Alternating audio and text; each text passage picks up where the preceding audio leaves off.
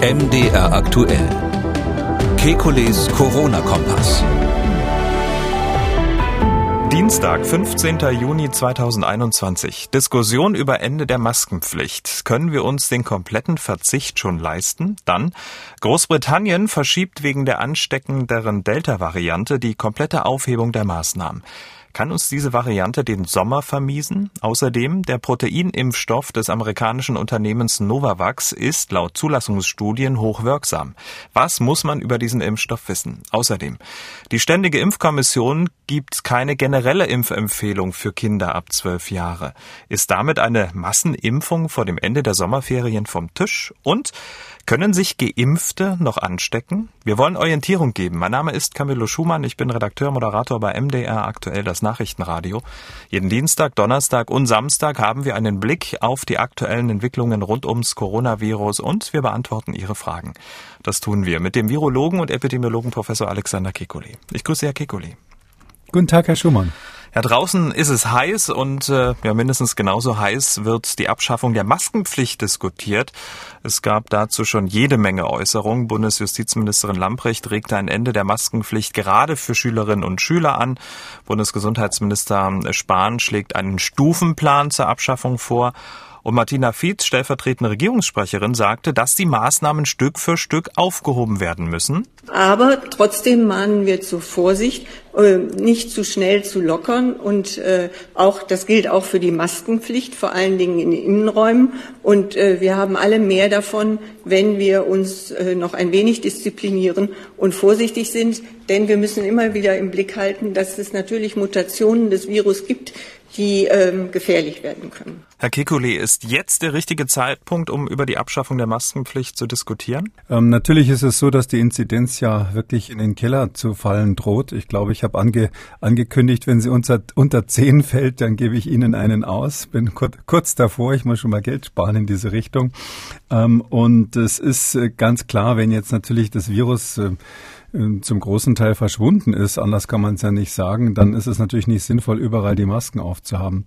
Also was, was sicher sinnvoll ist, ist bei dieser Gelegenheit mal nachzubessern, ähm, dass die Maske im Freien schon immer Quatsch war und ähm, das kann man ja jetzt mal abschaffen. Ich glaube, das ist auch in der Diskussion.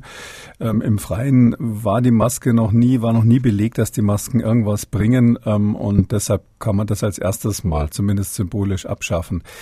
Ähm, etwas schwieriger ist es in Innenräumen. Da kommt es halt wirklich auf die Situation an. Man muss über die Schulen zum Beispiel diskutieren, wie das im Herbst weitergeht. Man muss überlegen, wie ist das in Diskotheken, wenn ganz viele Menschen im geschlossenen Raum sind und die Luft nicht richtig ausgetauscht wird. Äh, solche besonderen Situationen muss man weiterhin im Auge behalten. Reden wir da eigentlich, bevor wir so ins Detail gehen, über ein ähm, Ende der Maskenpflicht oder eher über eine Unterbrechung der Maskenpflicht? Ja, das ist genau das Problem. Also im Grunde genommen kann das nur eine Pause sein. Äh, zumindest für die, die noch nicht geimpft sind. Und das sind ja doch viele. Wir haben ja nicht einmal in den Risik im Risikobereich über 60 in Deutschland ausreichend Menschen geimpft. Und am anderen Ende der Altersskala bei den Schülern ist es ganz klar, dass die im Herbst, äh, was auch immer dann noch beschlossen wird, ähm, nicht durchgeimpft sein werden.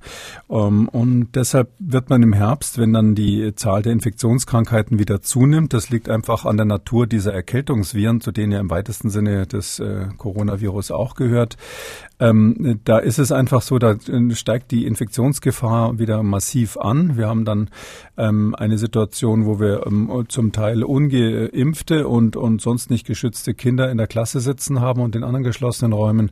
Und da brauchen wir dann unter anderem auch die Maske. Natürlich zusätzlich äh, haben wir die Möglichkeit, mit Schnelltests zu arbeiten. Die Nachverfolgung ist wichtig, aber die Maske wird weiterhin eine Rolle spielen. Und die Frage ist halt, ja, wir können uns ja mal im Sommer frei machen, dann wird auch der Teint im Gesicht irgendwie schöner, statt so, so einen Maskenabdruck auf dem Gesicht dann zu haben, so wie man sonst von der Badehose einen hat. Ähm, das, das ist sicher in Ordnung, aber ich befürchte, wir müssen oder die Politiker müssen einen pädagogischen Weg finden, der Bevölkerung klarzumachen, dass das eher eine Unterbrechung als ein komplettes Abschaffen ist. Hm. Weil wir gerade bei den Schulen sind, ähm, paar, paar Tage, paar Wochen sind ja noch, ähm, ist ja noch Schulzeit, bevor dann die Ferien losgehen in Deutschland. Ähm, würden sich jetzt schon sozusagen für die Abschaffung der Maskenpflicht in der Schule aussprechen? Also könnte man das schon versuchen? Das ist die Frage, wen Sie fragen. Also wenn Sie mich als Epidemiologen fragen, sage ich ja, im Moment könnte man in der Schule, dadurch, dass die Fenster aufgemacht werden können, ähm, natürlich im Unterricht die Masken, äh, auf die Masken verzichten. Das wäre, das wäre im Moment jetzt in der warmen Jahreszeit aus meiner Sicht möglich. Ähm, die äh, Kinder in der Schule sind ja auch ähm, gut nachverfolgbar, wenn es da wirklich mal zu einer Infektionssituation kommt. Das ist ja nicht so wie in anderen, ähm, sag ich mal, Partys oder ähnliches. Ähm, da, die Frage muss man eher auf einer äh, pädagogischen Ebene stellen. Und wenn Sie mich da jetzt sozusagen als Kindsvater fragen, da sage ich, also bevor ich jetzt meinen Kindern erklären müsste, ihr dürft jetzt mal die Maske eine Weile abnehmen, aber wahrscheinlich brauchen wir sie nach den Sommerferien wieder, würde ich wahrscheinlich ähm, im Sinne einer, sage ich mal, pädagogischen Kontinuität, um die Geschichte nicht zu schwierig zu machen, äh, sondern einfach zu machen wie ein Verkehrsschild, würde ich wahrscheinlich es einfach jetzt lassen bis zum Sommer, also nicht die Maskenpflicht abschaffen. Ähm, aber das ist eine Sache, das müssen letztlich die Lehrer sagen, weil es ist ja auf der anderen Seite, darf man nicht vergessen, ähm, durch die viele Warnerei auch von den Virologen, da nehme ich mich durchaus mit ein, sind ja viele Menschen auch, ähm, die das jetzt nicht so differenziert betrachten, verunsichert und sagen, was, jetzt hieß es immer Maske auf, jetzt sollen wir plötzlich die Maske wieder absetzen. Das schürt bei Eltern und übrigens auch bei Kindern ähm, äh, durchaus auch Ängste. Und ähm, deshalb glaube ich, ähm, dass man wirklich psychologisch überlegen muss, ob das günstig eine gute Idee ist, das jetzt ähm, sozusagen den Alarm aufzuheben, aber dann mit der Option im Herbst das mit hoher Wahrscheinlichkeit nochmal zu brauchen. Hm. Aber es ist doch ähm, eigentlich nachvollziehbar, ne? wenn es kaum ähm, Ansteckungen gibt, braucht man die Maßnahmen nicht mehr und ähm, möglicherweise im vorauseilendem Gehorsam, das was man in den vergangenen äh, 14 Monaten teilweise ja sehr falsch gemacht hat, dass man dann vielleicht am Ende der Sommerferien sagt, okay, zum ersten Schultag alle wieder Maske auf. Das wäre auch ein gangbarer Weg, oder? Äh, natürlich. Also ich muss jetzt sagen, da, da würde ich wahrscheinlich, also wenn ich Politikberatung mache, dann ähm, mache ich es ganz selten so, dass ich jetzt sage, ihr Politiker, ihr, ihr, sollt jetzt, ihr müsst jetzt, ich empfehle jetzt. Also ähm, das machen manche Kollegen, das weiß ich sogar öffentlich, aber ich bin jetzt in der in der äh, Politikberatung immer so, dass ich sage, es gibt die Möglichkeit eins, da habt ihr folgende Pros und folgende Cons, folgende Probleme, folgende Risiken, Vorteile. Dann gibt es die Möglichkeit zwei und drei. Und hier ist es wirklich so, die zwei Varianten stehen sich eigentlich so gegenüber, dass man sagen muss, für die ähm, für das Beibehalten der Maskenpflicht Maskenpflicht im Moment in der Schule spricht eigentlich nur, ähm, sage ich mal, die, die äh, pädagogische, äh, über, pädagogische Überlegung, sowohl den Kindern gegenüber als auch deren Eltern gegenüber. Epidemiologisch gibt's keinen Zwang. Und da steht natürlich dann der Politiker immer so ein bisschen unter dem Druck, dass ja die Maskenpflicht eine Einschränkung der persönlichen Freiheit ist und die Verwaltungsgerichte ähm, natürlich nicht zulassen, dass man Dinge aus pädagogischen Gründen einschränkt, sondern da muss schon eine handfeste Gefahr dahinter stehen, ähm, so ich mir vorstellen kann, wenn Sie jetzt als drittes neben dem Vater und dem Epidemiologen noch einen Juristen dazu holen würden, dann würde es 2 zu 1 stehen am Schluss wahrscheinlich. Das kann schon sein. Ich frage jetzt aber den, den Virologen und Epidemiologen. Ähm, Sie sagen auch, das wird eher eine Unterbrechung. Im Herbst werden wir sie wieder brauchen. Ähm, wie sieht's denn aus? Ab wann sollte denn dann wieder die Maske aufgesetzt werden? Das müssen wir natürlich anhand der Inzidenz sehen. Also wenn die Inzidenz unter 10 bleibt, dann äh, braucht man grundsätzlich mal keine Masken. Ähm, das muss man dann auch lokal sich ansehen. Es gibt sicherlich einzelne Schulen, wo, wo die, die, die Schüler so zusammengesetzt sind, dass eine höhere äh, Infektionsquote vorhanden ist. Aber ähm, ich gehe einfach, das Wichtigste ist eigentlich die wichtigste Botschaft aus meiner Sicht ist, wir dürfen jetzt nicht hoffen, dass wir im Herbst äh, mit der Impfung und plus dem Schwung, den wir dann noch aus dem Sommer haben, äh, quasi auf die klassischen ähm, nicht pharmakologischen Interventionen verzichten können. Und deshalb kann ich wirklich nur nochmal appellieren, dass uns nicht wieder sowas wie letztes Jahr passiert. Äh, wir müssen dieses dieses Jahr wirklich vorbereitet sein, Gewehr bei Fuß, äh, dass wir die ganzen klassischen Interventionen ohne Impfung, also Maske, äh, Lüftungskonzepte, vor allem Schnelltests natürlich in der Schule, das ist ja ein Riesenvorteil, weil man da auf die Maske dann auch verzichten kann, wenn man den Test hat und die Möglichkeit zur Nachverfolgung, dass man das wirklich konsequent vorbereitet und ähm, dann am Tag eins, wenn die Schule losgeht, äh, das dann dosieren kann, je nachdem, wie die Infektionssituation ist. Weil es gerade ganz gut passt, vor vorbereitet sein dann auf den Herbst, auf die möglicherweise vierte Welle. Schulen und Kitas, sie können nun beim Bund Fördermittel für den Einbau von festen Luftfilteranlagen äh, beantragen. Und zwar die Förderung ist begrenzt auf Räume und Einrichtungen für Kinder bis zwölf Jahre, da für diese Altersgruppe bisher kein Impfstoff gegen Corona zugelassen ist. Ähm, ja, ist auch eine Argumentation. Ja. Aber so grundsätzlich also wissen Sie, mit diesen Luftfiltern, also äh, das ist wieder so ein, das ist wieder so deutsch, dass jetzt das dann, dann ab zwölf Jahre ist es erlaubt und die Schulen müssen Anträge stellen. Bis. Hm. Also äh, ich, äh, ich sehe das letztlich ähm, folgendermaßen. Also wir haben für die Wirksamkeit dieser Luftfiltersysteme, wo natürlich ähm, es ein Lobby gibt ähm, dafür, dass die verkauft werden, das muss man klar sagen. Wir haben dafür überhaupt keinen Beleg. Also es gibt überhaupt keinen Beleg, dass die irgendwas zum Infektionsschutz beitragen.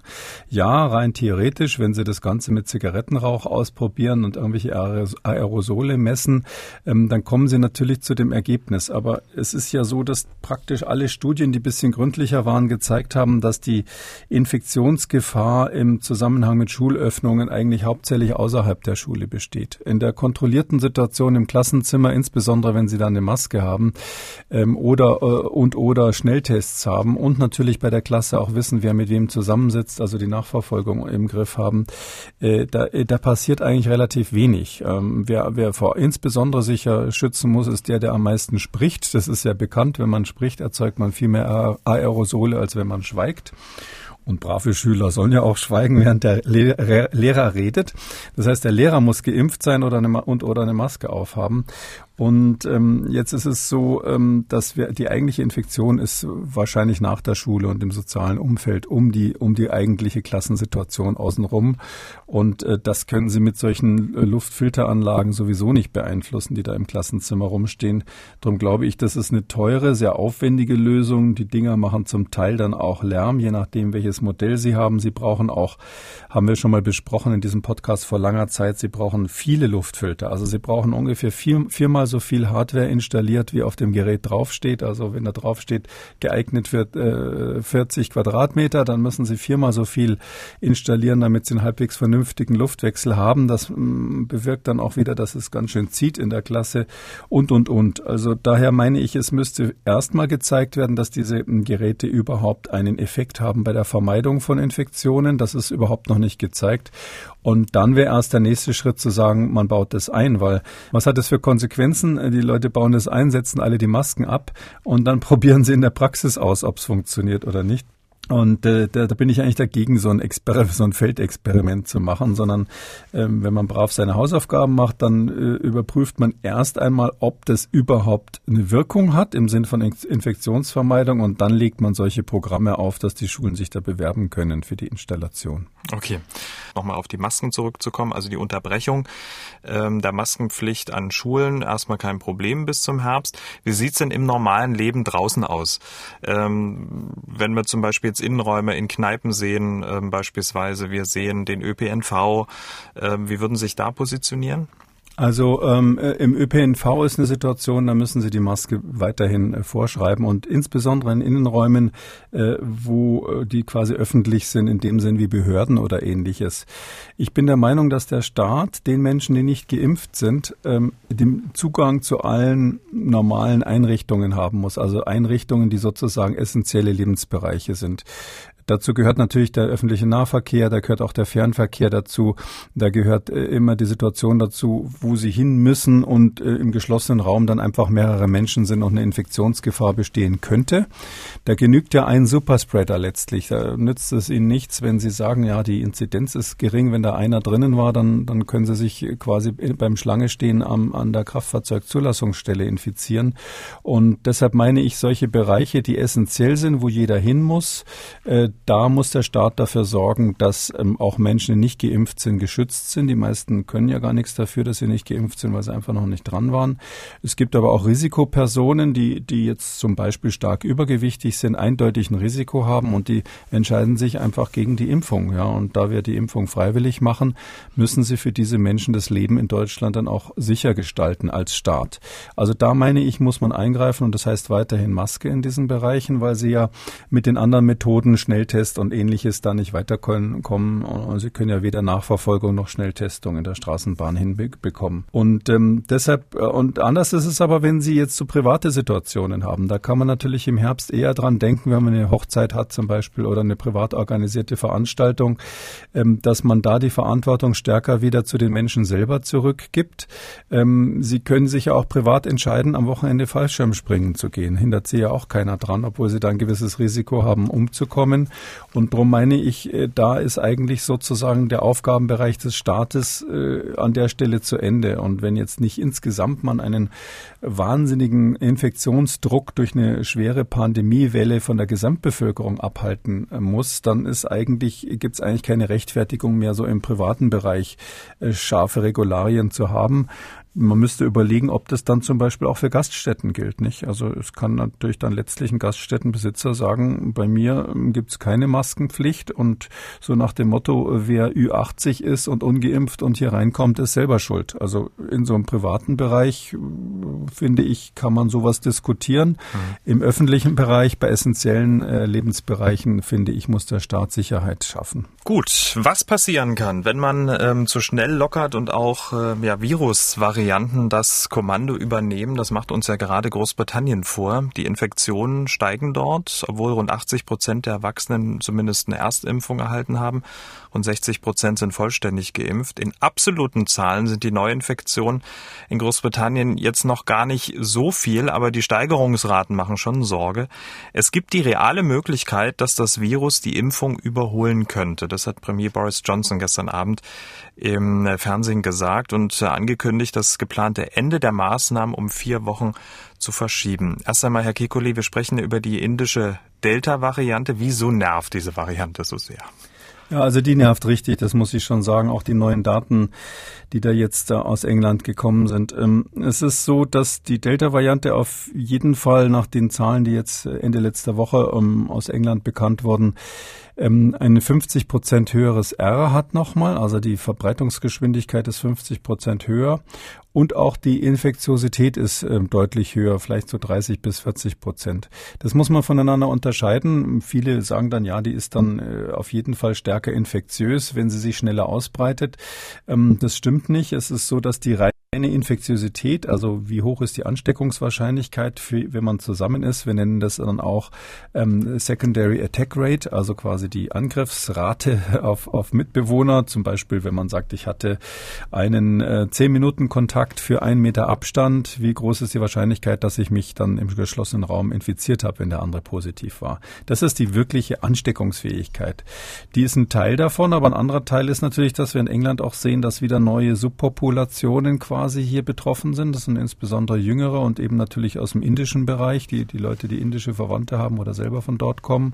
Ähm, das, sind die, das sind die einen, äh, die also betroffen sind. Und da sehen wir so einen Founder-Effekt, wie das heißt. Also wenn in, in so bestimmten Populationen eben noch nicht so viele Leute infiziert sind, dann kann äh, das Virus da einmal durchrasen und macht dadurch ein höheres R.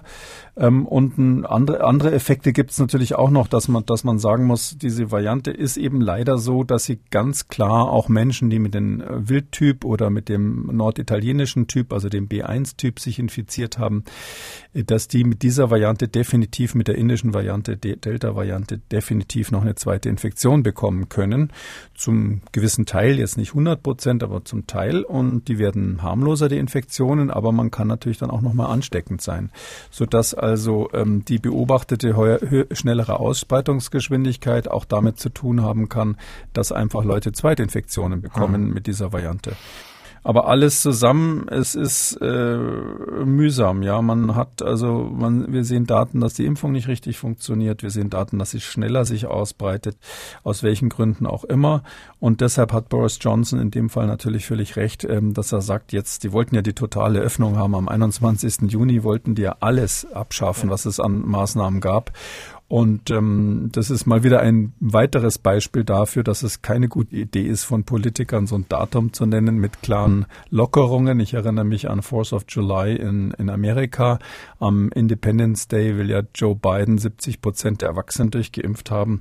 Das wird er auch nicht schaffen. Und ähm, deshalb ist es immer schlecht, solche Ankündigungen zu machen. Ja, aber man braucht ja Ziele im Leben. Also ich, ja, also ich persönlich ja, ich kann damit immer ganz dafür. gut umgehen. Ja. Sie sind für Ankündigung mit Verschiebung. Na gut, also wenn ich Politiker wäre, wäre ich vorsichtig vorsichtiger, aber wahrscheinlich werde ich deshalb keine Wähler kriegen, wenn ich mich da an zur, zur, Wahl stelle. An irgendwas muss man sich ja klammern. Ähm, mittlerweile macht die Delta-Variante, weil Sie gerade die USA angesprochen haben, dort sechs Prozent der Fälle aus. Ähm, das ist zumindest die offizielle Zahl. Die USA, die sequenzieren ja auch äh, ja, eher sporadisch, deswegen könnte die Dunkelziffer auch wesentlich höher sein. Das hat ja der oberste ähm, Epidemiologe äh, Anthony Fauci ähm, gesagt. Auch in Österreich breitet sich die Delta-Variante aus und unser Hörer Herr Schaufel verfolgt die Corona-Meldung ähm, aus Großbritannien und anderswo mit starkem Interesse und er macht sich Sorgen. Deshalb hat er angerufen und folgende Frage. In Großbritannien steigen die Inzidenzwerte wieder an aufgrund der Mutante Delta oder indische Mutante genannt. Besteht die Gefahr in Deutschland auch und was wird dagegen getan, damit es jetzt nicht zur vierten äh, Corona-Welle kommt? Das wäre meine Frage. Ja, also erstmal äh, nur noch mal zur Vorsicht, muss ich zur Vorsicht mahnen mit der, ähm, die, die Inzidenz steigt nicht notwendigerweise wegen der Mutante an, sondern man hat in England ganz viele Lockerungen beschlossen und danach stiegen die Fälle an. Und die Fälle, die nach der Lockerung angestiegen sind, waren verursacht durch die neue Variante. Also sozusagen bei dem Wettkampf der verschiedenen Viren, hat ganz klar die Delta-Variante die Nase vorne gegenüber der sogenannten Alpha-Variante B117, die vorher im, in England war. Ähm, aber es ist nicht so, dass wegen dieser Variante die Fälle ansteigen. Ich weiß, die Politiker sagen das immer so und es gibt ganz viele Journalisten, die das dann auch brav nachschreiben, so eine Art Hofberichtserstattung an der Stelle machen. Aber ich kann es nicht oft genug sagen, wenn man die vorherige Variante gehabt hätte, also die Beta, äh, die Alpha-Variante in ähm, England, also dieses Alpha-Beta macht mich noch ganz verrückt, was die WHO sich da ausgedacht hat. Ähm, aber es ist so, also die, die B117, die britische Variante, ja, die würde natürlich auch wieder hochkommen. Die wäre jetzt ganz genauso hochgekommen mit der Lockerung der Maßnahmen, die Boris Johnson beschlossen hat. Aber er stellt sich natürlich nicht hin äh, bei der Pressekonferenz, die gerade war, liebe Leute, ich habe die Maßnahmen zu früh beschlossen, leider gehen die Fälle wieder hoch, sondern er sagt, oh, da kam jetzt aber die Delta-Variante, weil das natürlich für ihn besser aussieht. Also da war nicht wirklich davor, ähm, sozusagen diesen Politikersprech einfach so zu übernehmen. Ähm, aber ja, es ist so, wir müssen natürlich in Deutschland jetzt darauf achten, ähm, es wäre ungut, wenn wir diese neue Variante schnell im Land hätten, vor allem aus folgendem Grund. Die, die kann ja nun Infektionen wohl machen von Menschen, die schon geimpft sind und auch von Menschen, die ähm, natürlich immunisiert sind. Diese Infektionen verlaufen nicht schwer. Für denjenigen, der es dann abkriegt, ist es nicht so schlimm. Und das macht es wohl auch gefährlich. Ich glaube, dass das ein Grund ist, warum das in England so schwierig ist. Weil stellen Sie sich vor, Sie sind geimpft, sogar vielleicht zweimal geimpft, ja, und dann wissen Sie, mir kann eigentlich nichts mehr passieren. Dann setzt man sich die Maske auch nicht mehr so ordentlich ins Gesicht und trifft sich auch mal mit Freunden und sagt, ich bin geimpft und ach ja, du auch, kann uns ja nichts passieren und, und drückt sich die Hand und so weiter. Äh, in, in, diesen Situationen kommt es auch nicht zu schweren Erkrankungen, aber es wird natürlich unbemerkt diese neue Variante weitergegeben, sodass eben dann ähm, die, die Zahl der in Infektionen steigt, also die Inzidenz steigt. Und ich glaube, das ist ein Teil des Effekts, den man da hat, dass mhm. man also Geimpfte hat ähm, äh, und Genesene, die glauben, sie seien sicher vor der Variante, sind sie auch, aber die anderen sind es eben nicht. Und ähm, das können, müssen wir bei uns letztlich durch zwei Maßnahmen verhindern. Die eine ist, äh, es ist richtig, dass wir ähm, versuchen, äh, dass Menschen, die aus England kommen und aus Indien erstmal in Quarantäne müssen. Das ist in dem Fall ausnahmsweise die richtige Maßnahme. Und ähm, zweitens, wenn wir eben jetzt ähm, so Zeit gewinnen durch diese, durch diese, durch diese Quarantänemaßnahmen. Wir gewinnen nur Zeit. Ich bin absolut sicher, dass die Delta-Variante in Deutschland auch ähm, äh, dominant werden wird über kurz oder lang.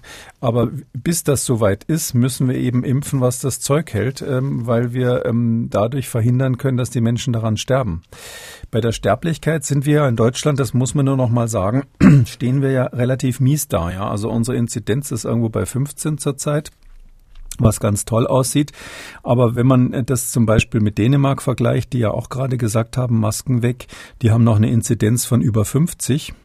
Aber die Sterblichkeit ist bei denen gering. Die hatten äh, zuletzt einen Toten gemeldet und haben 36 Personen auf der Intensivstation. Ähm, gut, Dänemark ist 15 mal kleiner als Deutschland von der Bevölkerung her, aber wenn Sie die 36 mal 15 nehmen, wären Sie trotzdem irgendwo unter, unter 1000 auf jeden Fall mal so grob gerechnet. Und in Deutschland haben wir auf der Intensivstation 1280 im Moment. Und äh, wenn Sie den einen Toten mal, mal 15 nehmen würden, das ist einfach zu rechnen, hätten Sie 15 Tote. In Deutschland haben wir 93 Tote. Also das heißt also, wir sind, und das Gleiche könnte ich jetzt vergleichen mit dem Vereinigten Königreich, da stehen wir auch schlechter da und wir stehen sogar deutlich schlechter da als die USA, die also jetzt nicht gerade Weltmeister sind in der Pandemiebekämpfung, ist ja auch schwierig bei 330 Millionen Einwohnern. Also wir haben von der Zahl der Intensivbelegungen und von der Zahl der Todesfälle Fälle immer noch ein Problem mit dem Covid. Und deshalb ähm, kann man nur sagen, also ähm, wir müssen jetzt impfen, die Risikogruppen konsequent. Und zwar ein Grund mehr ist, dass diese Delta-Variante vor der Tür steht. Ähm, weil wenn die dann kommt, wird die Impfung weniger effizient sein. Hm, weil Sie gerade die Impfkampagne angesprochen haben. Sie haben sich immer dafür ausgesprochen, möglichst viele Menschen erstmal einmal zu impfen. Nun wird aber immer häufiger auch eben von den Varianten berichtet. Sie haben es ja selber schon gesagt, die sich von der Impfung jetzt nicht abhalten lassen und für Infektionen Infektionen sorgen. Man spricht da von Immun-Escape-Varianten, Immundurchbruch.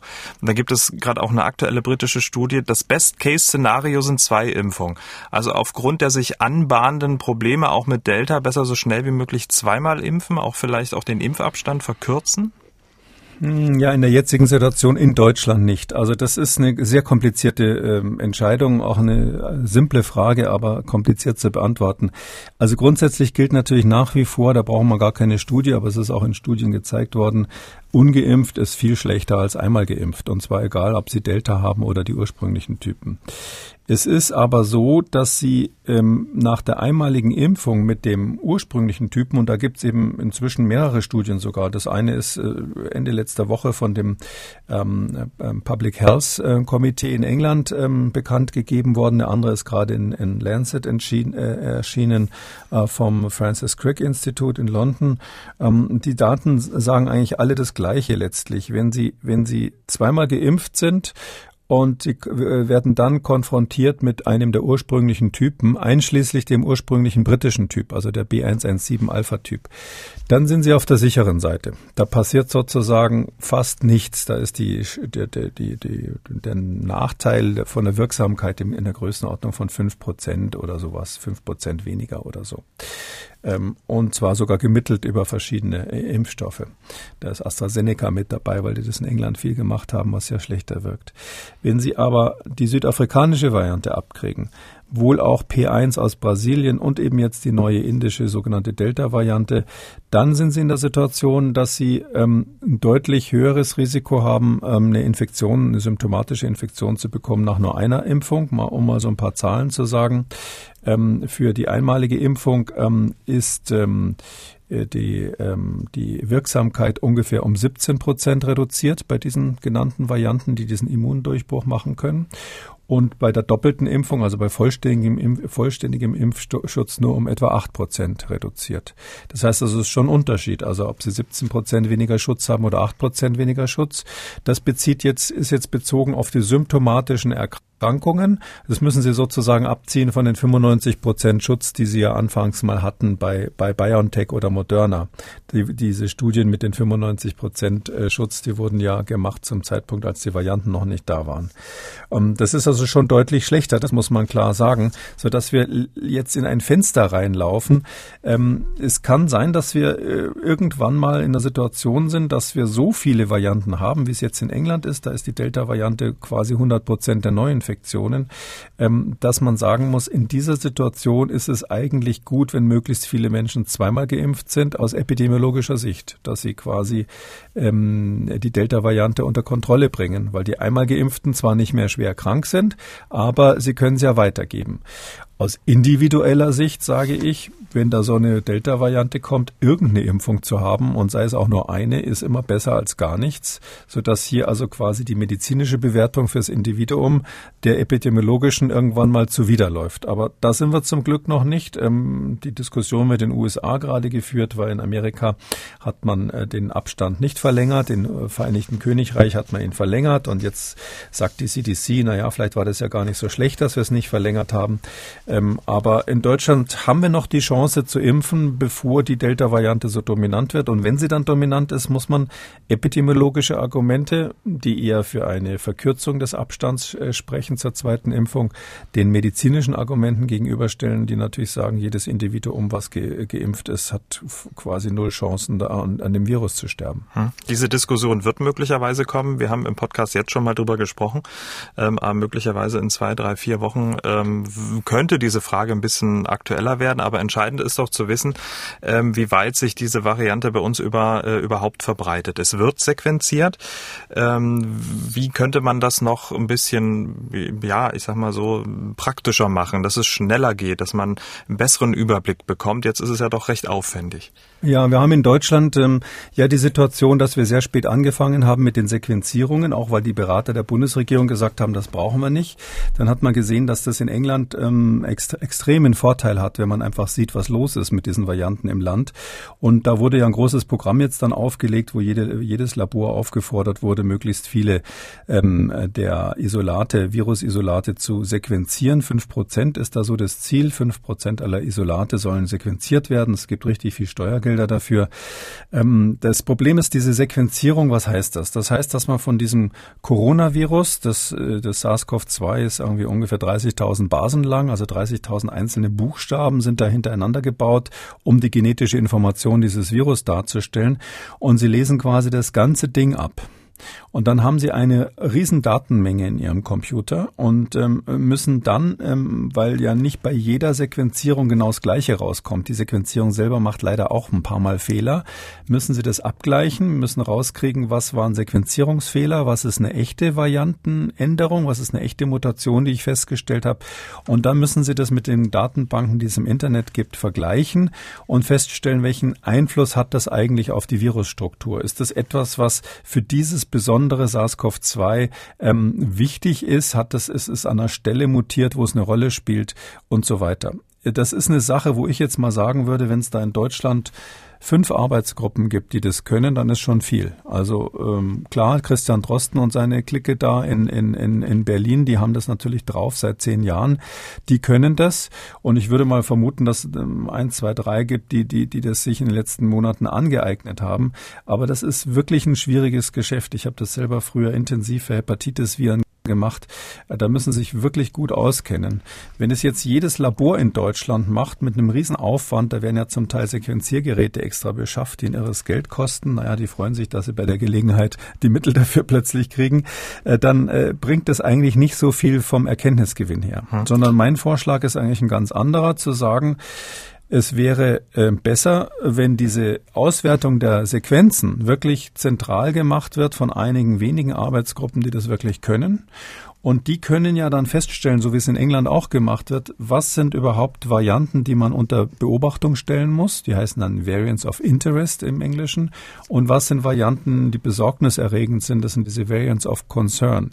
Und diese, wenn die definiert sind, wenn man einmal eine Arbeitsgruppe gesagt hat, okay, die und die sind die äh, gefährlichen, dann ist es ähm, für die äh, Pharmahersteller, für die Hersteller, die diese diagnostischen Tests für die PCR herstellen, ein leichtes, spezielle Tests zur Verfügung zu stellen, mit dem man dann eben feststellen kann, ist diese äh, Variante, liegt diese eine Variante jetzt bei mir vor, ja oder nein. Das nennt man Genotypisierung, Genotyping und äh, funktioniert im Grunde genommen auf der normalen PCR-Maschine, was also jedes, jedes Labor kann. Solche Maschinen hat jedes Labor stehen und mit diesen äh, so sozusagen für jede Variante schon extra hergestellten Testverfahren, die man dann kaufen kann, ist über das Genotyping das wesentlich billiger und wesentlich schneller gemacht, äh, zu machen, so dass ich eigentlich dafür bin, dass man das zweistufig macht. Also erste Stufe des Sequenzieren sollen die Profis machen, wenige Labore, die stellen fest, was sind die Varianten auf Concern, was sind die bedenklichen Varianten. Für die nimmt man dann Genotyping-Kits, die lässt, lässt man auf der normalen PCR-Maschine laufen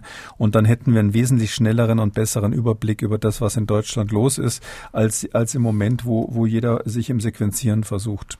Also das würde ja bedeuten, dass dann tatsächlich jeder Test auch gleichzeitig noch äh, ein Test auf diese spezielle Variante ist. Also das könnte man auch dann um die Ecke machen. Na, 100 Prozent würden sie weniger, weder, weder machen noch machen wollen oder machen müssen. Aber ähm, äh, es ist ähm, ganz klar, dass sie, wenn sie das Genotyping dazu nehmen, also nicht nur die Sequenzanalysen nehmen, sondern zusätzlich massenweise Genotyping einsetzen, ähm, dass sie dann einen viel größeren Überblick haben. Also dann kommen sie, ich weiß nicht, wie viel wir in Deutschland im Moment sequenzieren, wie viel Prozent, aber sie kommen mit Genotyping dann auf jeden Fall in einen Bereich, wo sie vielleicht 10, 20 Prozent der Isolate testen können, weil einfach sie letztlich so praktisch gesprochen, es gibt ja diese PCA, mit der stellt man fest, ob das Virus da ist, ob die Virus-Erbinformation, diese RNA vorhanden ist. Und wenn es positiv ist, dann nehmen Sie halt, wenn Sie noch PCR-Kapazitäten übrig haben und Ihre Maschine nicht gerade unter Volllast läuft, dann nehmen Sie von der Probe nochmal was und lassen eine zweite PCR laufen. Im Grunde genommen genau das gleiche nochmal, nur diesmal mit einem speziellen Ansatz da drinnen, der eben feststellt, ist diese eine Mutation vorhanden, ja oder nein. Die kann man übrigens auch kombinieren, da können Sie mit einem Lauf dann mehrere mehrere zusammentesten. Und wenn Sie da jede fünfte einfach ein zweites Mal laufen lassen als großes Labor, ähm, da, dann haben wir 20 Prozent äh, aller, aller Isolate genotypisiert. Ähm, und das ist wesentlich effektiver, als wenn man jetzt dazu aufruft, dass jetzt quasi jedes Labor anfangen soll, eben äh, ganze Genome durchzusequenzieren von diesem SARS-CoV-2. Hm. Und dann haben wir die Informationen und ähm, ja, was machen wir dann damit, wenn wir dann? Na, dann sehen wir zum Beispiel, wie, also das ist genau eine wichtige Information. Also dann würden wir zum Beispiel fast in Realtime sehen, in, in Echtzeit sehen, ähm, da, wie sich diese Delta-Variante vermehrt. Ähm, weil das ist ja so, das geht ja in Clustern los. Auch in England haben wir das gesehen. Ähm, das Delta ist übrigens bis heute in England nicht, äh, nicht überall in großer Menge vorhanden, sondern in bestimmten Gegenden Englands gibt es gerade eine hohe Inzidenz. Da ist das R auch deutlich über eins Und da ist dieses Delta in großer Menge jetzt vorhanden. Und ähm, am Anfang hat es auch so angefangen, dass man wirklich nur einzelne Spots hatte, natürlich mit hoher hoher indischer Bevölkerung, äh, hohem indischen Bevölkerungsanteil, wo also dieses Delta aufgetaucht ist. Äh, und äh, wir würden einfach in Deutschland das Überwachungsnetz viel enger machen, weil das zur Folge hätte, dass wir dann auch wenn in bestimmten Teilen in einer Region einfach weil zwei, drei äh, Familien irgendwie das mitgebracht haben aus dem Urlaub oder sonst was, dann würde man sehen, aha, da geht's gerade los mit der Delta-Variante. Und da können Sie natürlich dann unter Umständen sogar mit antiepidemischen Maßnahmen reagieren, aber auch solche Fragen wie, ist es jetzt noch sinnvoll, den Abstand zwischen erster und zweiter Impfung so stark zu verlängern. Oder Sie könnten sogar, wie wir das ja gemacht haben, in diesen grenznahen Regionen oder zum Teil in, in Ortschaften mit, mit hoher Inzidenz, da gab es es ja, dass man gesagt hat, wir fahren jetzt da mal einen Lastwagen von Impfstoff extra hin, ähm, damit die möglichst viel jetzt ohne Priorisierung da durchimpfen können, um diesen Ausbruch zu kontrollieren. So ähnlich könnte man das machen, wenn man sieht, ähm, dass irgendwo zum Beispiel die Delta-Variante oder eine von den weiteren, die da noch kommen mögen. Ich glaube, das griechische Alphabet ist bald erschöpft mit den neuen Varianten. Ähm, da, äh, wenn die kommen, dann ist es einfach ein Riesenvorteil, wenn alle Labore vor Ort sehr schnell über eine PCR sehen, sind da die Varianten da, ja oder nein. Wir haben über die Delta-Variante gesprochen und wie sich Deutschland möglicherweise dann auch ähm, darauf vorbereiten kann. Herr Kikule, lassen Sie uns noch mal über das Impfen von Kindern ab zwölf Jahren sprechen. Die Ständige Impfkommission, die hat sich ja nun positioniert und ähm, keine generelle Impfempfehlung gegeben. Sie empfiehlt die Impfung mit dem BioNTech Pfizer-Impfstoff nur, wenn die Kinder Vorerkrankungen haben. Dazu hat die STIKO insgesamt zwölf Krankheiten aufgelistet. Bevor wir über Details so ein bisschen sprechen, Ihre Prognose war ja, dass die STIKO vor unter anderem Bundesgesundheitsminister Jens Spahn einknicken wird, der ja nun das Impfen aller Kinder stark befürwortet. Die STIKO ist nun ähm, alles andere als eingeknickt. Überrascht? Äh, ja, also ich bin sehr positiv überrascht. Äh, ich weiß gar nicht, ob es meine Prognose war, meine Befürchtung auf jeden Fall war es. Und ich finde jetzt Hut ab in dem Fall, die STIKO hat da klar mal im Pfosten eingeschlagen und das ist sehr mutig, wenn man sich mal vorstellt, dass die CDC in Amerika äh, sich generell für die ähm, Impfung ausgesprochen hat, die amerikanische, das amerikanische Pendant dort, die, die, die Kommission, die für die Impfungen zuständig ist. Und jetzt zu sagen quasi als kleines Schneiderlein, nö, wir haben haben die Daten auch gesichtet und wir sehen das anders äh, und zwar sehr gut begründet und mit, finde ich, ich habe die Begründung durchgelesen, natürlich mit sehr, sehr klaren Worten. Das finde ich ist echt eine ist echt eine ähm, Ansage auch an die Politik. Man sieht auch der Begründung an, dass die Wissenschaftler der STIKO, glaube ich, genervt davon waren, dass einige Politiker vorgeprescht haben und schon angedeutet haben, dass Kinder in der Schule ähm, möglicherweise grundsätzlich geimpft sein sollten mhm. dann im Herbst. Und ich finde auch ähm, sehr konsequent ähm, und macht einige Dinge auch leichter von der Kommunikation, dass die STIKO ja noch darüber hinausgegangen ist, nämlich was viele vielleicht gar nicht so rausgelesen haben, die Empfehlung, äh, die, die generelle, also eine, äh, die, der Beschluss auf eine generelle Impfempfehlung zu verzichten, bezieht sich auf Kinder bis 17 also auf alle Kinder. Also ab 18 sind sie dann Erwachsene. Das heißt also alle Kinder und Jugendlichen bis einschließlich 17 Jahren, da wird also ein klarer Cut gemacht. Unter 18 geben wir keine generelle Impfempfehlung zum jetzigen Zeitpunkt ab. Sie wissen, die Zulassung, diese ergänzende Zulassung von dem äh, BioNTech-Impfstoff war ja für 12 bis 16. Das heißt also, die haben das 17. Jahr da dazugenommen. Das liegt ein bisschen daran, dass die USA äh, da Grenzen haben mit den 16, 12 bis 16. Das ist eine Altersgruppe, ähm, wo typischerweise bei den Zulassungsstudien in der Stufe 2 eben die Untersuchungen gemacht werden dürfen. In Deutschland ist die Regel etwas strenger. Und ähm, man hat jetzt einfach gesagt, nö, für Kinder und Jugendliche keine allgemeine Empfehlung. Also nicht nur, dass man äh, quasi ähm, das nicht gemacht hat, was die Politik ja brachial zum Teil gefordert hat, sondern man ist noch, hat ihnen sozusagen noch eins draufgesetzt und gesagt, und für die 17-Jährigen auch nicht. Genau, ganz zum Schluss gibt es äh, diesen Satz äh, der Begründung, die STIKO spricht sich explizit dagegen aus, dass der Zugang zur Teilhabe an Bildung, Kultur und an deren Aktivitäten des sozialen Lebens vom Vorliegen einer Impfung abhängig gemacht wird. Das ist, ähm, das ist zwar nur ein Satz, aber der hat da natürlich eine gewisse, eine gewisse Wirkung. Der hat deshalb die Wirkung, und den habe ich unter anderem gemeint, als ich vorhin gesagt habe, man mhm. hat den Eindruck, die sind genervt. Äh, das ist ja total unüblich, dass sowas in so einer wissenschaftlichen Begründung drinnen steht. Ja, also den, der, der ist ein Fremdkörper da drinnen und ähm, dass die sich sozusagen da so positionieren. Das heißt, dass die nicht nur im Labor sitzen, sondern auch Fernsehen und ähm, also ich wäre auch als STIKO-Mitglied genervt, wenn, wenn ich quasi den staatlichen Auftrag habe, das ist ja ein gesetzlicher Auftrag, Empfehlungen auszusprechen, äh, welche Impfung sinnvoll ist und welche nicht. Und dann kommen irgendwelche Politiker daher und ähm, vielleicht sogar mein äh, der, der Ressortleiter meines Ministeriums, an dem ich angeschlossen bin, und meint, er kann da Kraft eigener Wassersuppe erstmal was vorneweg äh, beschließen oder empfehlen. Also das finde ich sehr gut, dass die jetzt hier in dem Fall sich das Heft wieder in die Hand genommen haben. Interessant fand ich ähm, die, ähm, die Zusammenfassung, die auch am Ende steht.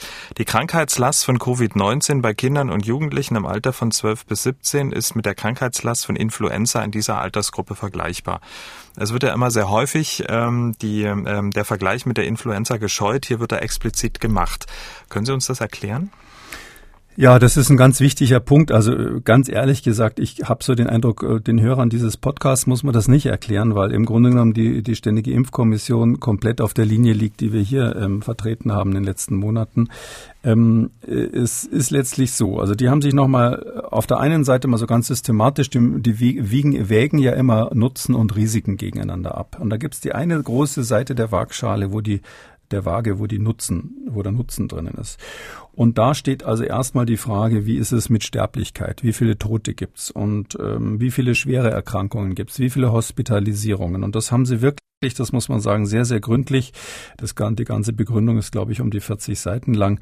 Haben sie wirklich lange, lange ähm, alles, was es gibt an Daten zusammengefasst und gesagt, unterm Strich sehen wir überhaupt nicht, warum die Hospitalisierungen oder die Sterblichkeiten in dieser Altersgruppe, da geht es ja jetzt erstmal um 12 bis 17 in dem Zusammenhang oder 12 bis 16, ob in dieser, dass in dieser Altersgruppe irgendwie dieses äh, SARS-CoV-2 schwerer wiegen würde als die Influenza, mal so zum Vergleich. Ich finde das auch interessant, dass sie die Influenza zum Vergleich herangezogen haben. Ähm, warum ist das interessant? Ähm, es wissen vielleicht einige noch, dass ich mit ähm, vier anderen Autoren im Spiegel ähm, vor ungefähr einem Jahr muss das gewesen sein, ähm, gesagt habe, lass uns doch mal ähm, die Influenza so als Maßstab nehmen für das, was wir ähm, in der Gesellschaft für noch tolerabel halten als, als Risiko von einer Infektionskrankheit.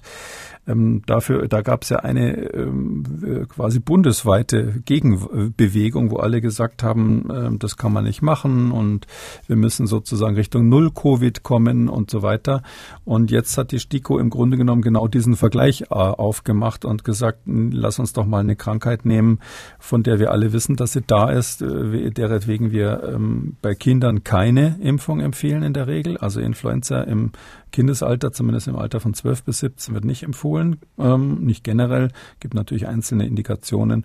Und ähm, deshalb finde ich das sehr richtig, dass man hier einfach die Risiken ins Verhältnis legt. Sie haben übrigens auch für diejenigen, die das äh, interessiert, natürlich dieses Multi-Inflammationssyndrom angesehen, dieses MIS-C, äh, Multi-Inflammation-Syndrom bei Kindern oder PIMS heißt es auch manchmal, mm, und haben gesagt, das Risiko ist da einfach so gering, dass man sowas kriegt. Das sind so wenig Fälle, auch wenn es einige dann mit schwerem Verlauf erwischt, ähm, und dass äh, wir das nicht als Indikation für die allgemeine Impfung sehen. Äh, Sie haben die Sterblichkeit von diesem Syndrom nochmal ausgerechnet und festgestellt, dass die Sterblichkeit, wenn man das dann hat, so selten das ist, bei, bei 1,7 Prozent liegt nach Meinung der STIKO. Das ist aber jetzt aus den weltweiten Daten. Mhm. Und Sie haben betont, dass äh, mit guter medizinischer Behandlung inzwischen man das gut im Griff hat und die Sterblichkeit noch deutlich geringer, geringer ist. Und in Deutschland bisher nicht ein einziger Todesfall durch diese Erkrankung und so weiter. Dann haben Sie Long-Covid mit aufs äh, Korn genommen und haben gesagt, bei Long Long-Covid, da, da habe ich so beim Lesen so das Gefühl gehabt, da waren sie sich nicht ganz sicher. Da haben sie gesagt, wir haben einfach keine Daten, ob Long-Covid bei Kindern eine Rolle spielt. Bis jetzt ist die Antwort nein aber kann sich natürlich noch ändern. Was die STIKO auch gemacht hat, sie hat eigene Berechnungen angestellt, was es eigentlich äh, für Nutzen bringen würde, die Kinder zu impfen äh, und äh, hat dann auch ja, Zahlen, wie viele Erwachsene eigentlich geimpft werden müssten und wie viele nicht. Ähm, wie, wie bewerten Sie das? Ja, das ist ganz interessant. Da gibt es so, so, so quasi zwei Überlegungen. Die eine ist, haben wir ja immer gesagt, ähm, Kinder zu impfen, damit die Erwachsenen quasi mehr Freiheiten haben oder mehr Sicherheit haben haben vor diesem Virus. Das ist die eine Variante. Das haben sie durchgerechnet und haben letztlich gesagt, ähm, man müsste, wenn man, selbst wenn man alle 12- bis 17-Jährigen impfen würde, also alle 100 Prozent, was natürlich illusorisch ist, dann würde man insgesamt äh, 400 Todesfälle bei Erwachsenen verhindern. Das ist sozusagen das, worum es geht. Also 400 Todesfälle, dafür müsste man aber alle Kinder in dem Alter impfen und das sind, ist sozusagen solche Erwachsenen, die sich halt dann im, die im Risiko sind, die Risikogruppen sind, die aber trotzdem sich geweigert haben, sich impfen zu lassen. Ähm, und äh, man liest so quasi in Klammern, das schreiben sie natürlich nicht, äh, dass sie das nicht finden, dass es, dass es sozusagen das wert ist, äh, in, in dem Fall das zu machen. Und sie sagen aber auch nochmal ganz klar, ähm, sie haben auch die epidemiologischen Daten ausge, ausgewertet und ähm, da steht eben klipp und klar drinnen, dass sie sagen, die Studienergebnisse legen nahe, dass es unwahrscheinlich ist, dass Bildungseinrichtungen eine zentrale Rolle für das Infektionsgeschehen äh, in der Pandemie ähm, äh, spielen. Und Sie schreiben auch an einer anderen Stelle, nach Einschätzung der STIKO sind Kinder nicht die Treiber des Pandemiegeschehens. Also da sagen Sie im Grunde genommen ganz klar, dass wir haben bis jetzt keine Daten, dass es einen großen Vorteil bringt, die zu impfen. Und selbst bei den Kindern selber ist es so, weil eben so wenig Kinder schwer erkranken. Man müsste 100.000 Kinder impfen, um, nur, um einen einzigen Todesfall in dieser Altersgruppe zu verhindern, rein statistisch. Das nennt man die Number needed to vaccinate. Das ist eine festgelegte Zahl, dass man sagt, okay, wie viele Leute muss man eigentlich impfen, um einen Toten zu verhindern? Number needed to vaccinate. Die ist hier bei 100.000 und das ist weit jenseits dessen, wo man eine allgemeine Impfempfehlung aussprechen würde. Also bei 100.000 würde man nie sagen, alle zu impfen. Ich persönlich finde, vielleicht sage ich das an der Stelle noch dazu, die, dieses Argument der STIKO ein bisschen angreifbar. Ähm, soll jetzt nicht zu akademisch werden, aber man muss ja die Subpopulationen anschauen. Also Sie werden sicherlich ähm, Subpopulationen in Deutschland haben, wo Sie zum Beispiel Kinder haben, die generell übergewichtig sind oder die ähm, aus anderen Gründen schlecht ernährt sind oder ähnliches oder wo die Gesundheitsversorgung schlecht ist. Und da würden Sie natürlich schon einen Benefit haben, wenn Sie die impfen. Mhm. Und das fängt die STIKO damit ab, dass sie ja sagt, okay, wenn wir besondere Indikationen haben, medizinische, dann empfehlen wir ja die Impfung. Und ähm, ich glaube, nach diesem Ding, das ist ja die Waagschale mit dem Nutzen und äh, dann muss, kann man auch die Risiken sich anschauen auf der anderen Seite. Aber äh, dadurch, dass der Nutzen im Grunde genommen verneint wird, brauchen wir fast, bräuchten wir fast nicht über Risiken sprechen, weil wenn etwas nichts nutzt, brauche ich überhaupt nicht mehr überlegen, ob die Risiken diesen Nutzen aufwiegen. Jetzt ist das ja ähm, eine sehr umfassende Auswertung. Das ja, liest sich teilweise wie so ein, wie so ein Manifest, ohne es jetzt erhöhen zu wollen. Aber es ist schon wirklich sehr, sehr interessant und man kommt äh, nach dem, nach der Lektüre eigentlich auch nur zu dem Schluss, den die STIKO dann äh, gemacht hat.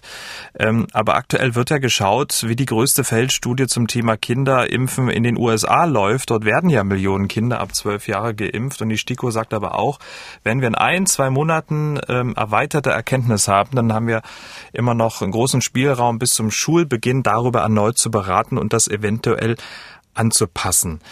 Ähm, wir wissen ja, dass die Politik es gern sehen würde, wenn sich die Kinder und Jugendlichen äh, impfen lassen. Aber nach dem, was die STIKO jetzt vorgelegt hat, braucht es die Daten aus den USA eigentlich noch?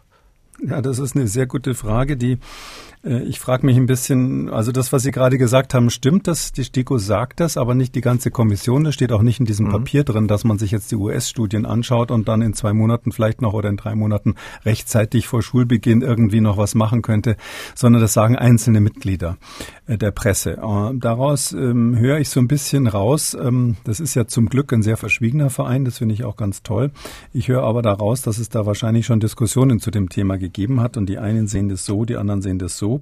Ähm, die Risiken auf der anderen Seite, um die nur kurz aufzuzählen, sind ja schon oft ähm, äh, erwähnt worden, sind ja, äh, was in Amerika rauskommen könnte, rein theoretisch. Also erstens, wir wissen schon mal, dass bei Kindern die Reaktogenität größer ist, höher ist. Also dass mehr Kinder Schmerzen, Schwellung, Rötung, Allgemeinsymptome und so weiter nach der Impfung haben, als es bei Erwachsenen der Fall ist.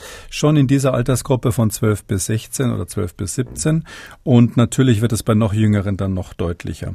Wir wissen auch, dass diese Herzmuskel Entzündungen, die Myokarditis, ähm, äh, bei, bei jüngeren Menschen aufgetreten sind. Falls die was mit der Impfung zu tun haben, wäre das natürlich ähm, eine rote Fahne ähm, für, für Impfung von Jugendlichen und Kindern. Und dann steht in diesem, in diesem Papier der, der tolle Satz drinnen, ähm, ähm, bei einem Nachbeobachtungszeitraum von weniger als drei Monaten bei der Mehrzahl der Probanden kann über das Auftreten von mittel- und langfristigen unerwünschten Ereignissen keine Aussage getroffen werden. Damit sagen sie im Grunde genommen, mittel- und langfristige Ereignisse können wir jetzt noch nicht beobachten. Warum ist das wichtig? Das ist deshalb wichtig, weil da steht und langfristigen. Langfristig heißt in der Medizin in diesem Zusammenhang im Zeitraum von einem Jahr plus X, also eine oder mehrere Jahre. Das heißt, mit dem Aufschlag, den die STIKO jetzt gemacht hat, dass sie einerseits, wenn man sich die zwei Schalen äh, der Waage vorstellt, auf der Nutzenseite sagen, wir brauchen die Impfung der Kinder und Jugendlichen nicht, zumindest nicht in dieser Altersgruppe. Das würde für die noch Jüngeren ja dann noch stärker gelten. Also man muss eigentlich sagen, sogar in dieser Altersgruppe von 12 bis 17 braucht man es nach Meinung der STIKO nicht. Ich persönlich, äh, ganz ehrlich gesagt, glaube schon, dass so ähm, bei Jugendlichen ähm, über 14 Jahren vielleicht man hätte diskutieren können, ob das epidemiologischen Sinn macht. Aber die STIKO sagt nein. Also sie sagen, es bringt nichts, weder epidemiologisch noch gesundheitlich für die Betroffenen. Auf der anderen Seite sind Risiken da und wir müssen die langfristigen Risiken ins Auge nehmen, äh, um das zu beurteilen. Da ist es eigentlich, haben Sie eigentlich keine Optionen mehr vor dem Herbst, egal was in Amerika rauskommt, eine andere Entscheidung zu treffen. Mhm. Weil wenn ich gesagt habe, langfristige Risiken, die haben Sie in zwei Monaten ja auch nicht aufgeklärt, sondern da müssen Sie ein Jahr plus X warten. Also sozusagen die Wahrscheinlichkeit von Impfzelten am ersten Schultag nach den, nach den Sommerferien eher unwahrscheinlich. Also also Politiker machen das ja gerne, dass sie irgendwie plötzlich was Neues verkünden und man hat so das Gefühl, in Klammern steht, äh, was interessiert mich mein Gewäsch von gestern. Wissenschaftler machen sowas nicht, ja. Also dass die da jetzt heute das reinschreiben und sich dann und dann riskieren, dass sie dann von von anderen Kollegen sich vorhalten lassen müssen. Ihr habt aber damals das und das geschrieben, jetzt ändert ihr eure Position. Äh, ich glaube das nicht, dass die das machen. Also daher wäre es zumindest für mich jetzt wieder eine Überraschung, aber ich bin ja schon einmal im positiven Sinn überrascht worden. Das wäre dann eine negative Überraschung, wenn die Ständige Impfkommission von der Position, wo sie, von dem Pfosten, den sie hier eingeschlagen hat, keinen Nutzen, weder medizinisch noch epidemiologisch und langfristige Risiken sind wichtig zu beurteilen. Und wenn sie da von diesen letztlich drei wichtigen Statements abweichen würden und dann in zwei Monaten eine andere Entscheidung treffen würden, das würde mich sehr überraschen. Und man muss das äh, jetzt auch der, der, der Vollständigkeit halber mit dazu sagen. Wir haben ja schon gesagt, es gibt zwölf ähm, Krankheiten, die aufgelistet wurden. Da wird es empfohlen und es wird auch, äh, wenn es zum Beispiel im Umfeld Personen gibt, die sich nicht impfen lassen können, äh, wo möglicherweise ein Übertragungsrisiko da ist. Also das gehört ja auch mit dazu zu der ja, Empfehlung. das ist super ja. wichtig. Danke, dass, dass Sie das nochmal gesagt haben. Das hätte ich jetzt, das ist ganz wichtig, das auch zu erwähnen. Äh, wenn jetzt zum Beispiel die Mutter schwanger ist ähm, und damit eine echte Risikoperson ist, das, das äh, ist inzwischen ja auch in der Liste aufgenommen worden. Ähm, wenn also die Mutter zum Beispiel schwanger ist, das Kind zu impfen, weil man sagt, es geht in den Kindergarten, wo sie es infizieren kann, wo man zum Beispiel im Herbst dann beschlossen hat, die, die Maskenpflicht fallen zu lassen, nur noch zweimal die Woche zu testen oder ähnliches, weil die Inzidenz niedrig ist. Man weiß aber vielleicht, dass da viele Kinder sind, die Familien haben, die äh, sonst wo wohnen und, und Kontakte zum Ausland haben. Ähm, da, da meine ich, gibt es dann ganz klare individuelle in, äh, Indikationen, wo man auch sagen kann, der Impfstoff ist ja sicher und der ist wirksam. Das sind ja zwei Sachen, die bei der Zulassung eine Rolle spielen. Das hat die Europäische Arzneimittelbehörde festgestellt. Und deshalb gibt es natürlich die Möglichkeit, den anzuwenden. Und in solchen Fällen würde dann natürlich das Risiko für die Mutter ähm, das begründen, dass man das Kind in dem Fall impft.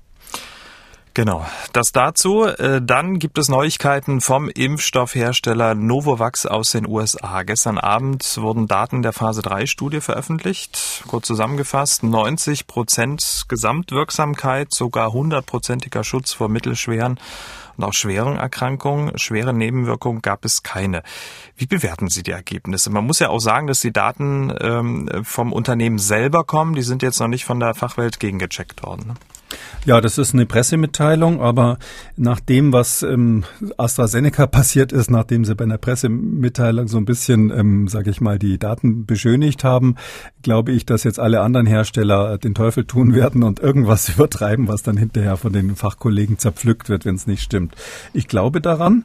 Ähm, die haben hier eine Studie, ähm, das ist eine Studie, die mit 30.000 ähm, Teilnehmern gelaufen ist, wahrscheinlich ungefähr die Hälfte ähm, geimpft und die Hälfte mit Placebo äh, in den Vereinigten Staaten Staaten und in Mexiko. An insgesamt fast 120 ähm, Krankenhäusern oder, oder, oder Untersuchungsstellen hat man das gemacht. Also eine richtig große Zulassungsstudie.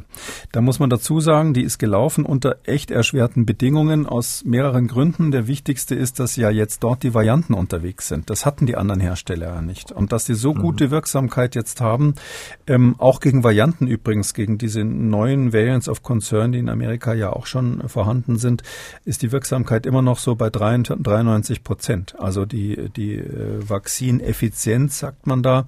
Das heißt also die Wirksamkeit bezüglich symptomatischer Erkrankungen. Bezüglich Krankenhaus und, und Todesfällen ist sie deutlich höher, geht Richtung 100 Prozent. Kein einziger der Ge Geimpften, also der den richtigen Impfstoff bekommen hatte, musste ins Krankenhaus.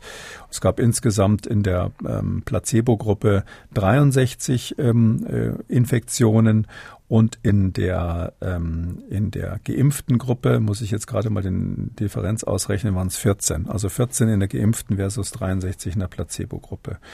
Ähm, andere Punkte, die toll sind an dieser Studie, was gut gemacht wurde, ist, ähm, dass ähm, man einen großen Teil ähm, von ähm, Farbigen, also von nicht Weißen, muss man sagen, also Hispanics und, und Schwarzen in den USA genommen hat und auch viele Menschen aus Risikogruppen, also aus, aus, aus Bereichen, wo man weiß, dass die ein erhöhtes Sterbensrisiko haben. So, so ein hoher Anteil von Risikogruppenpatienten wie in dieser Studie hat es bis jetzt noch nicht gegeben. Ähm, und deshalb meine ich, dass das sehr, sehr optimistisch ist, äh, dafür, dass also ein optimistisches Ergebnis ist, dafür, dass ähm, Novavax ja immer das Problem hatte bei der Herstellung. Also die hatten, hatten und haben erhebliche Produktionsprobleme äh, beim Übergang von dem Labormaßstab zum Industriemaßstab. Also das nennt man Scaling Up, dass man quasi von dem kleinen Maßstab im Labor zur industriellen Produktion übergeht. Novavax war eigentlich eine kleine Klitsche, eine kleine, kleine Firma letztlich und ähm, die bis jetzt auch nicht so viel Gewinn gemacht hatten. Ich meine, die haben bisher eigentlich nur, nur richtig Verluste gefahren, wie, wie andere auch, aber in dem Fall war es besonders deutlich. Und sie hatten ja diesen massiven Rückschlag, dass die kleine äh, Unter, äh, Unterstudie, die gemacht wurde in Südafrika mit etwas über 4000 Teilnehmern, dass da ja die Effizienz irre schlecht war. Die war unter 50 Prozent äh, in Südafrika, wo man am Anfang gedacht hat, gegen diese südafrikanische Variante funktioniert es vielleicht nicht so gut. Das ist alles ausgeräumt. Es sieht jetzt wirklich sehr, sehr gut aus. Der ist quasi auf Augenhöhe der Impfstoff, so wie es jetzt aussieht, mit den RNA-Impfstoffen. und ähm, wird im Kühlschrank, kann man im Kühlschrank aufheben, muss man aber überhaupt nicht tiefkühlen, weil das quasi ein Protein ist. Also technisch gesehen ist das ein künstlich hergestelltes Protein, so wie wir das bei Hepatitis B-Virus zum Beispiel schon lange haben. Und das ist in so kleine Mini-Fettbläschen eingeschlossen, damit das äh, Immunsystem so ein bisschen ähm, an, angestachelt wird. Ähm, und ähm, man, das soll also übrigens auch vom Serum Institute of India in großer Menge hergestellt werden. Die haben schon angekündigt, dass sie 750 Millionen Dosen herstellen, sodass man sagen kann, so ein Impfstoff, der im Kühlschrank transportiert werden kann, wenn er aus dem Kühlschrank rauskommt, glaube ich, noch 24 Stunden lang verwendet werden kann. Das ist super für die dritte Welt und für die bei uns, die halt sagen, ich, ich will halt lieber so einen konventionellen Impfstoff haben, der auf Proteinbasis ist. Prinzip. Und äh, das abschließend noch dazu, äh, Novavax äh, will ja auch oder testet, glaube ich, auch schon an den äh, etwas jüngeren. Wäre das möglicherweise, wenn dann die Zulassung durch ist, äh, in Europa etwas, womit sich die STIKO dann positiv auseinandersetzen kann im Sinne von einer Empfehlung?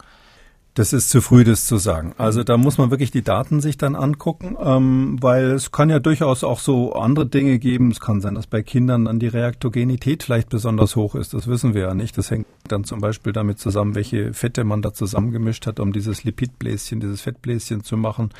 Also es kann schon so handwerkliche Probleme geben auf der Strecke. Keine exotischen, aber so naheliegende praktische Probleme. Die würden dann berücksichtigt werden. Und wir wissen, uns ist auch bei diesem Impfstoff natürlich so, dass wir ähm, in der ersten Stufe, das ist einfach international Standard, ich meine, es ist auch zum Teil gesetzlich verankert, in der ersten Stufe müssen Sie es mit Erwachsenen testen. Und nur wenn das da wirklich funktioniert hat, können Sie im nächsten Schritt anfangen, was bei Kindern zu machen. Was Novavax auch macht, ist, dass Sie jetzt schon parallel angepasste Impfstoffe testen. Zumindest sagen Sie das, die gegen die neuen Varianten jetzt schon abgerichtet sind. Ähm, das machen aber natürlich Moderna und BioNTech auch. Also daher muss man mal sehen. Es kann auch sein, dass bis bis zum Herbst so eine Euphorie bezüglich der RNA-Impfstoffe da ist, weil vielleicht die amerikanischen Daten zumindest äh, für den Zeitraum bis dahin so optimistisch stimmen, ähm, dass das Novavax dann zu spät kommt ähm, für einen Großteil der, derer, die da ihre Kinder impfen wollen. Das, ich würde da jetzt noch keine Prognose machen und wie gesagt, das mit der Herstellung scheint äh, schwierig zu sein. Das, das tut mir ein bisschen leid, weil das eine Firma ist, die schon lange kämpft und wie gesagt, die hat an der Börse früher schon Probleme und jetzt haben sie endlich mal ein goldenes, goldenes Nugget gefunden und kriegen das nicht richtig ins Regal gebracht. Das ist natürlich aus unternehmerischer Sicht dann auch ärgerlich. Damit kommen wir zu den Fragen unserer Hörerinnen und Hörer. Frau Wagner aus Berlin hat angerufen. Sie möchte, dass vor allem Risikogruppen geimpft werden und sie kann es nicht nachvollziehen, wenn sich ihre jungen und fitten Freunde impfen lassen und sich, obwohl die Impfreihenfolge aufgehoben wurde, quasi in ihren Augen so ein bisschen vordrängeln. Frau Wagner diskutiert dann oft mit ihren Freunden und bekommt das zu hören als Erklärung. Ich will aber doch meinen Vater, meine Mutter schützen und besuchen. Und dann sage ich immer, ja, aber die sind doch geimpft. Und ähm, dann kriege ich zu hören, dass es da Studien gibt, ganz sicher, dass man ja immer noch ganz schlimm ansteckend ist, wenn man nicht geimpft ist, für die Geimpften. Gut, ähm, diese Studien, die ganz sicher ähm, das belegen, lasse ich mir dann immer gerne schicken, aber die kommen nie bei mir an. Ich weiß von irgendeiner israelischen Studie wohl aus dem Bereich, aber Vielleicht könnten Sie das nochmal thematisieren. Aber gerne.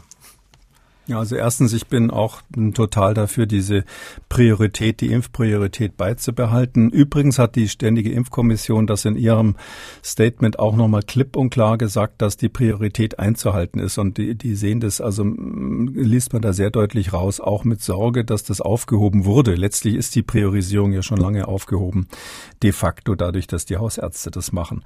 Weil wir nach wie vor, ich kann es nur nochmal sagen, in Deutschland zu viele Menschen auf der Intensivstation haben, zu viele Tote haben, dafür, dass wir eine niedrige Inzidenz, eine relativ niedrige Inzidenz haben. Also wir sind ja äh, wahrscheinlich dann bald Inzidenz-Europameister. Beim Fußball muss man mal schauen.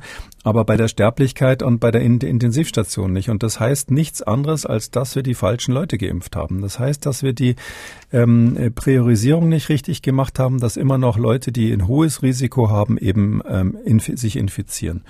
So, und jetzt aber mit der Oma ist es so, also wie, da, da haben die Freunde unserer Hörerin was falsch verstanden. Und zwar ist es so, ähm, ja, wenn man selbst geimpft ist, kann man das Virus trotzdem noch weitergeben. Ähm, man kann sich auch, wenn man selbst geimpft ist, natürlich von jemand anders, der entweder geimpft ist oder der gar nicht geimpft ist, im Prinzip infizieren, vor allem mit den neuen Varianten. Das ist eben, ist eben hier möglich.